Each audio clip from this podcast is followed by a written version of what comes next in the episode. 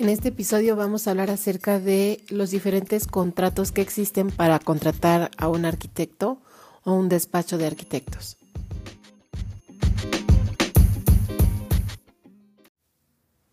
Bienvenidas y bienvenidos a este nuevo episodio de mi podcast Diseño de Interiores y Arquitectura para Todos. Espero que hayan pasado una excelente Navidad en compañía de sus seres queridos.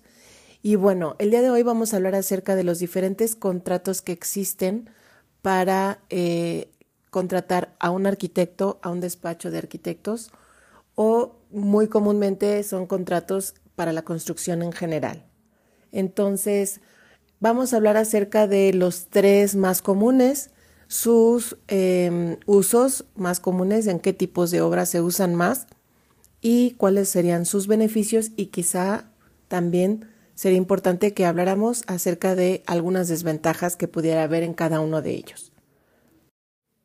Bien, entonces los tres tipos de contratos son, el primero es por precios unitarios, por trabajos ejecutados por precios unitarios,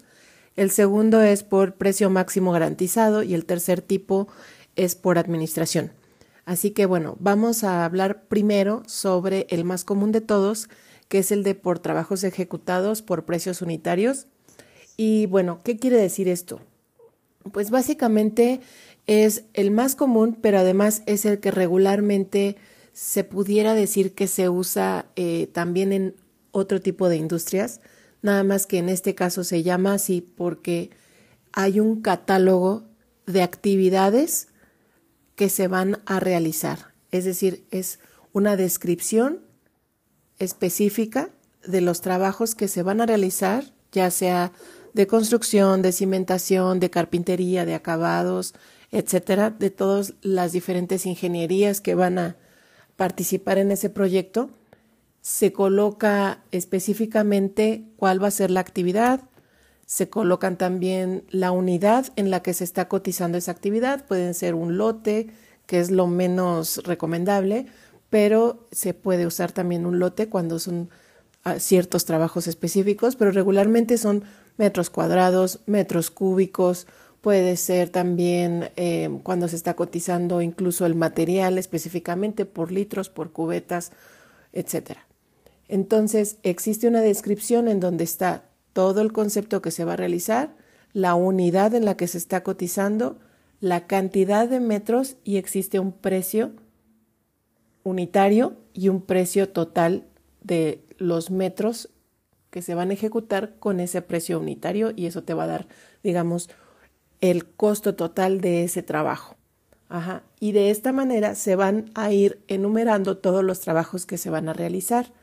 y de esta manera el cliente pues claramente puede ir viendo cuáles son las actividades que se están cobrando o que se están cotizando dentro de ese contrato.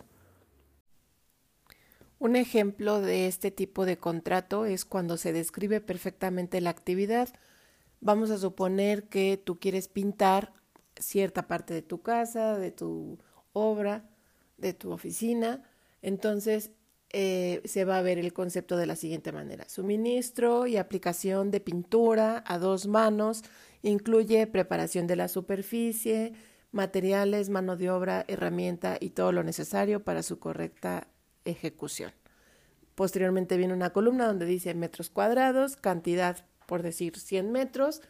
precio unitario 95 pesos, subtotal 9.500 pesos por esos 100 metros de pintura. Entonces hay mucha claridad en cuanto a la ejecución, qué se va a ejecutar, cómo se va a ejecutar, qué se incluye, qué no incluye. Es una manera muy fácil, aunque también puede ser una forma muy técnica. Aquí es importante que el cliente em, lo lea y tenga muy claro a qué se refiere cada cosa, porque muchas veces se ocupa lenguaje muy técnico. Hay que, en caso de que no, ustedes no entiendan algo, pueden preguntar que sería lo más sano. Pregunten, no se queden con ninguna duda sobre ciertas palabras que son muy técnicas en este tipo de contratos. Y es una descripción detallada de qué es lo que se va a hacer. Se puede acompañar de un programa de obras, es una ventaja en donde se puede ir eh, relacionando lo que se está cotizando con una clave, por ejemplo, puede ser la, la actividad A1 se va a realizar de tal a tal fecha, la actividad A2 de tal a tal fecha y entonces se va viendo un progreso de las actividades y el cliente y el eh, arquitecto tienen muy claro qué actividad tiene que irse desarrollando para poder entregar en X fecha y que es un acuerdo entre ambas partes. Esa es de las ventajas que yo le veo, hay mucha claridad en este tipo de contratos. En este tipo de contratos se puede cotizar tanto material como mano de obra, eh, cada uno de los conceptos debe de venir específico si solamente se está cotizando la ejecución del trabajo, es decir, la pura mano de obra, o si se está cotizando también el material. Regularmente cuando se incluye el material lo debe decir en el concepto, en la descripción del trabajo. En caso de que solamente diga aplicación de tal, pintura quiere decir que ahí solamente ellos están cotizando la ejecución del trabajo, no el material que se requiere. En muchas ocasiones el material lo puede colocar el cliente, lo puede comprar el cliente y únicamente se cotiza la mano de obra. Eso no tiene ningún problema, igual se puede mencionar en ese tipo de contratos. Una de las desventajas que pudiéramos tener en este tipo de contratos es, eh, por ejemplo, cuando tenemos algún tipo de material que es muy difícil de contabilizar o algún trabajo que son varios detallitos que tiene que hacer el contratista, ¿no? Varios detalles de pintura o varios rezanes pequeños y el contratista te va o el arquitecto se va a encargar de resanar todo, o sea, que todo quede bien y no se va a poner a medir cada uno de los rezanes o no se va a poder a medir cada uno de los detalles de carpintería, de herrería. Entonces, cuando existe este tipo de detalles, regularmente se utiliza un lote como una unidad para poder cotizar el trabajo total, tanto eh, en, cuestiones de pintura, pueden ser detalles, puede ser eh, cualquier otro tipo de trabajo, existe la posibilidad de que se pueda cotizar por medio de una unidad como el lote y esto digamos que es una unidad que engloba todo el trabajo que se va a hacer. Eh, obviamente, como en cualquier trabajo, pueden existir ciertas circunstancias que no se alcanzan a visualizar desde un principio y entonces esos trabajos adicionales que pudiera ser que desde un principio no se consideraron, se puedan agregar a la cotización como una partida de trabajos extras que surgieron a raíz de ciertas condiciones que se encontraron dentro de la obra o ciertas condiciones que surgieron cuando se hizo alguna otra actividad por algún otro contratista. Entonces, siempre puede haber adicionales para este tipo de contratos. Y como tip adicional, aquí lo que yo les quisiera recomendar es que como clientes ustedes sean muy claros sobre qué es lo que quieren, sobre cuál es el resultado que ustedes están esperando para que el contratista tenga muy claro cuáles son las actividades que tiene que llevar a cabo para poder obtener ese resultado. Es decir, eh, vamos a suponer que ustedes em, ya cotizaron la pintura, vamos a seguir con ese ejemplo de la pintura, pero eh, también quieren que se limpien los cristales posteriormente de la, de la pintura, que se limpien perfectamente todo para que quede todo listo. Y en este caso ustedes pueden hacer preguntas sobre las actividades que se van a realizar. Por ejemplo, eh, oiga, arquitecto, arquitecta, una vez que ya terminaron de pintar, eh, sí me lavan todos los cristales, ¿verdad? Y entonces ahí puede ser que sí se haya considerado dentro del concepto eh, final, de limpieza final, ese, ese trabajo de limpieza fina, de limpieza de todos los cristales de, de esa casa o de ese departamento, de esa oficina. Puede ser que el arquitecto diga, no, eso no está considerado. Ah, ok, perfecto. Como cliente, tú puedes solicitar que lo considere. Obviamente, estando consciente de que pues es un concepto adicional si es que no lo había considerado. O ahí entonces tú puedes tomar la decisión como cliente y decirle, ah, ok, está bien, entonces yo lo hago por mi cuenta o yo busco a alguien que me haga ese trabajo para que yo obtenga el resultado que yo quiera. Lo ideal es que todos tengan muy claro cuál es el resultado que se espera obtener, tanto el cliente como el contratista. Hay ciertos conceptos que puede ser que se omitan porque ya están incluidos dentro del concepto a la hora de que se ejecuta. Por ejemplo, regularmente se debe de estar considerando que las áreas deben de quedar limpias después de realizar los trabajos todos los días. Entonces, como cliente debes de expresar tu inquietud de decirle, pero todo me lo van a dejar limpio, ¿verdad? Todos los días tiene que quedar la obra limpia.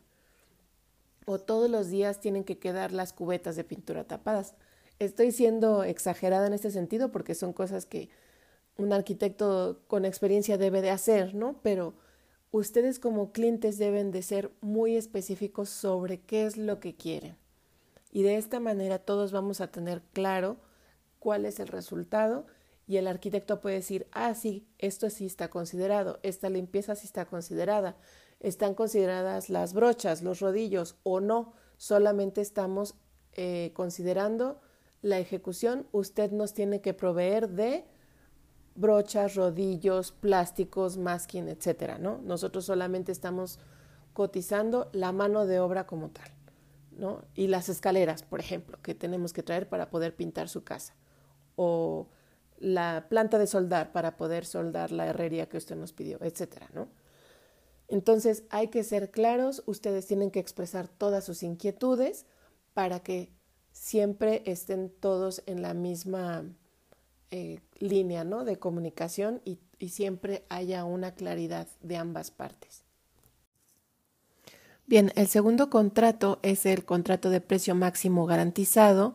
o eh, también comúnmente llamado a precio alzado, y es un contrato que es comúnmente usado en el ámbito industrial o de alta especialidad.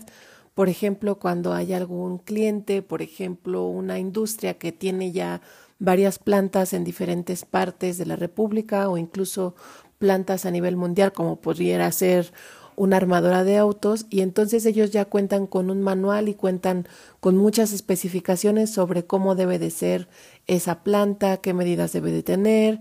qué instalaciones debe de contar, etcétera, ¿no? Todo un manual muy específico sobre cómo debe de estar hecha esa planta o esa nave industrial.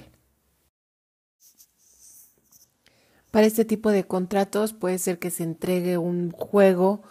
previo de anteproyecto o de proyecto de preingenierías y en base a eso cada despacho, cada constructora hace una cotización que posteriormente sería la base para una licitación. Y obviamente cada empresa, cada cliente tiene la forma ah, de acuerdo a sus estándares de cómo se debe elegir al ganador de esta licitación y una vez que ya se elige al ganador por precio, se tienen varias revisiones de este proyecto con el que se gana la licitación, es decir, hay muchas revisiones con el cliente para poder ir desmenuzando muy bien la propuesta ganadora y en este caso se van viendo toda la serie de dudas que pudieran existir y que ambas partes queden contentas con la propuesta. Incluso una vez eh, previo a que se elija un ganador, puede ser que hubiera también revisiones, ¿no? Regularmente pueden ser dos o tres juntas de revisiones con todos los candidatos para que puedan externar sus dudas y entonces el cliente va respondiendo cada una de ellas o se puede hacer por correo y en este caso se pueda ir conformando la propuesta para poder elegir un despacho ganador de esta licitación. Dentro de este tipo de contrato que es a precio máximo garantizado, existe una modalidad que también es común que se llama llave en mano. En este tipo de eh, modalidades, el cliente desarrolla por su cuenta con un despacho de arquitectos un proyecto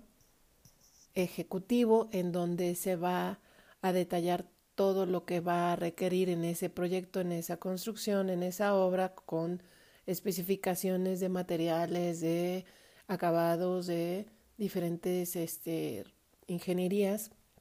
Y entonces existe también eh, la participación de diferentes contratistas o arquitectos por especialidades, es decir, alguien eh, para aire acondicionado, alguien para carpinterías, a un arquitecto específico para pudiera ser em, ingeniería eléctrica, alguien eh, para hidráulica y sanitaria, etcétera. Entonces, por cada una de las especialidades hay un despacho, hay un contratista que es el responsable de ejecutar este tipo de proyectos específicamente de acuerdo a su área. Y em, también pudiera ser que se utilice en algún tipo de, por ejemplo, obras para eh, más grandes, ¿no? Por ejemplo, instalación de aire acondicionado para un auditorio. Entonces ahí el cliente dice, bueno, pues yo requiero eh, que el auditorio tenga tal temperatura, 21 grados centígrados, y entonces el especialista tiene que em, verificar todas las condiciones del proyecto del sitio para poder llegar a lo que el cliente está solicitando. Entonces hace uso de toda su experiencia, de todas sus herramientas técnicas para poder em, ofrecer al cliente la mejor propuesta de acuerdo a lo que está solicitando el cliente. Incluso hay algunas veces que el cliente puede estar solicitando cierta marca específica de equipos o cierta marca de materiales y entonces el contratista del despacho se tiene que ajustar a eso y en algunas otras ocasiones puede decir el cliente quiero esta calidad o similar y entonces ahí el especialista de acuerdo a su experiencia propone lo que él mejor considera para poder cumplir de la mejor manera las expectativas del cliente. En este caso, obviamente se dice que es a precio máximo garantizado porque para poder instalar el aire acondicionado nosotros necesitamos un millón de pesos, dos millones o lo que sea. Entonces ahí el cliente sabe cuál es el monto máximo que se va a gastar pero no sabe cómo se va a destinar exactamente ese dinero o qué cantidad va a ir para qué rublo, qué cantidad va a ir para mano de obra, qué cantidad va para equipos y qué cantidad va para eh, materiales, insumos menores, etcétera, ¿no? Ahí el cliente solo sabe cuál es el monto final que se va a gastar y ya. Las desventajas es, como lo mencionaba en un principio, que no hay tanta claridad en este caso de cuáles son las actividades que se van a realizar bajo este esquema. Pudiera ser que el contratista, el despacho, esté omitiendo ciertas actividades que a lo mejor em, no es necesario que el cliente conozca y sin embargo se deben de realizar, pero es algo que no está em, claramente expresado en ningún tipo de eh, contrato, ¿no? El punto aquí es, se tiene que llegar a este resultado, que es el que está expresando el cliente, con este monto específico, que es lo que quiere gastar el cliente. ¿Cómo le hagas para poder llegar a este resultado? Tú eres el especialista, yo confío en ti, digamos y el especialista se hará bolas con materiales, con contratistas, con su material y su mano de obra para que llegue a este resultado en tal fecha. Entonces es un poco más libre en este sentido y obviamente la responsabilidad sobre el contratista, el despacho, es mucho mayor. Y en estos casos lo ideal es que exista la mayor cantidad de información que aporte el cliente para que haya la mayor claridad en cuanto al resultado que se requiere. En caso de no tener mucha información, pues hay mucha ambigüedad dentro de este tipo de contratos y los riesgos son muy altos para ambas partes, tanto para el cliente como para el despacho, porque no hay claridad y extraordinarios puedo haber muchísimos ya que no hay claridad sobre eh, qué es lo que el cliente requiere, eh, qué marca, qué capacidad, a qué altura, em, en qué tiempo, etcétera. Todo ese tipo de cuestiones que pueden ir delimitando muy bien los requerimientos de un proyecto. Si no existen, hace todo muy ambiguo y puede esto ocasionar que al final haya costos demasiado altos que se convierten en extraordinarios de un proyecto. En este esquema no debería de haber extraordinarios, sin embargo, cuando el proyecto es inexistente o hay mucha ambigüedad, los extraordinarios son inevitables y entonces se vuelve ahí un, eh, un tema de estira y afloja entre el cliente y, la, y, el despacho que está ejecutando, ¿no? Entonces hay, hay bastante riesgo de no existir la claridad suficiente. El tercer tipo de contrato es el de por administración o libros abiertos y entonces este es un em, tipo de contrato en donde el cliente tiene una participación activa dentro del proyecto, es decir, el arquitecto o el despacho funciona como un administrador de los recursos en general y eh, se hace un acuerdo sobre eh, las cantidades de dinero que se va a estar aportando para poder ejecutar el proyecto o la obra. Es decir, el, el arquitecto solamente se va a dedicar a administrar los suministros, materiales, mano de obra, a supervisar la mano de obra y el cliente semana con semana o quincena por quincena va a ir suministrando eh, las rayas, las nóminas y va a ir realizando ya sea em, pagos a cada uno de los proveedores de materiales, etcétera, dentro de la obra.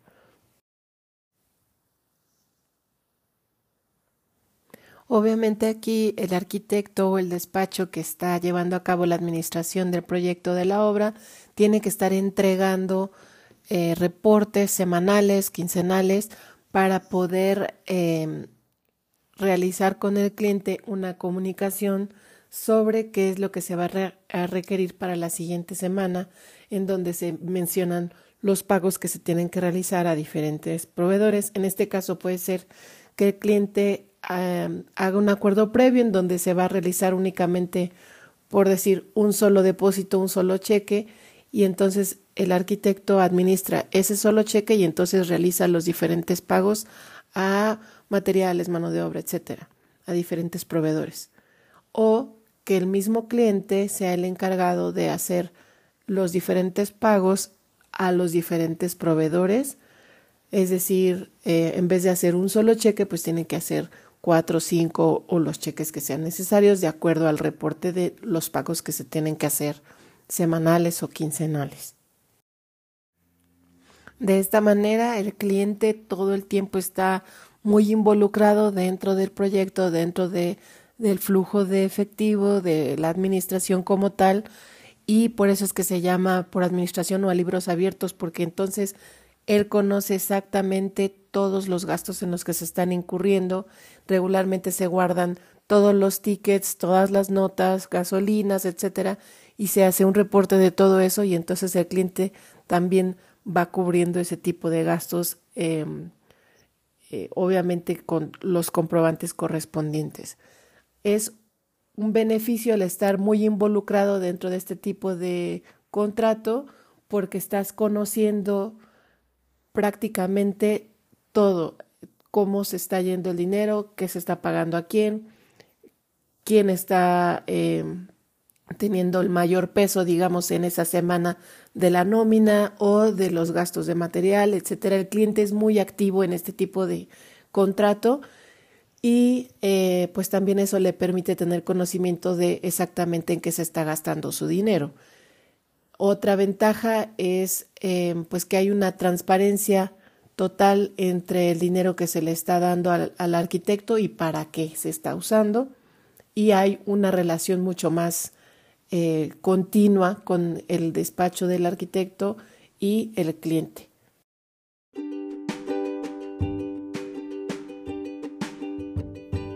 Una desventaja, bueno, no lo quisiera llamar una desventaja, sino que es algo que se tiene que tomar en cuenta si se quiere trabajar bajo este contrato, es que se tiene que tener muy planificado todo el tema de pagos,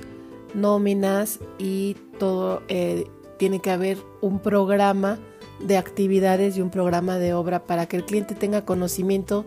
de qué cantidad de flujo de efectivo debe de estar manejando en su cuenta para poder ir solventando todos los gastos que se requieren. Obviamente en este tipo de administración de contrato no existe un financiamiento por parte del arquitecto o del despacho, entonces el cliente tiene que estar constantemente aportando ese flujo de efectivo y pues de alguna manera él está ahorrándose ese porcentaje que pudiera ser de financiamiento, ¿no?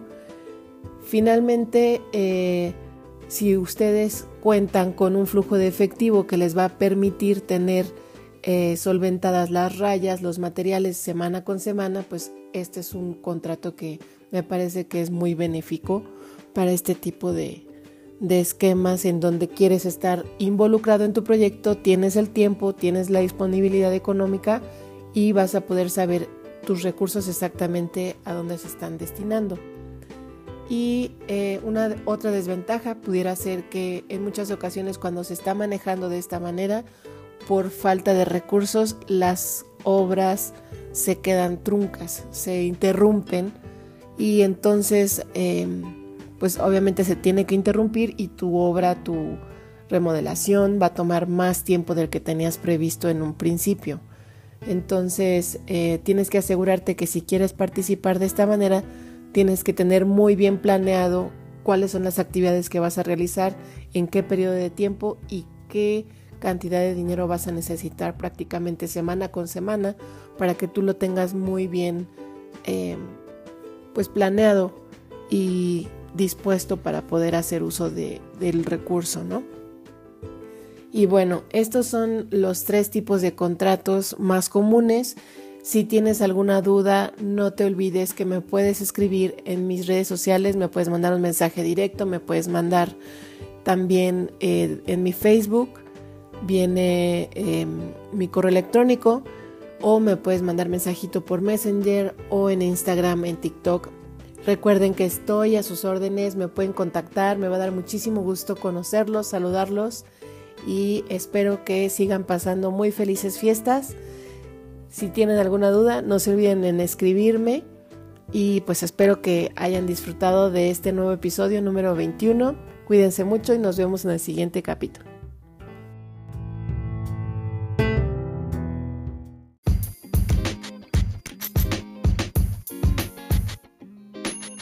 En el episodio de hoy les quiero leer un mensaje que me mandó mi mamá y que habla muchísimo sobre los deseos que yo tengo para ustedes para este año 2023.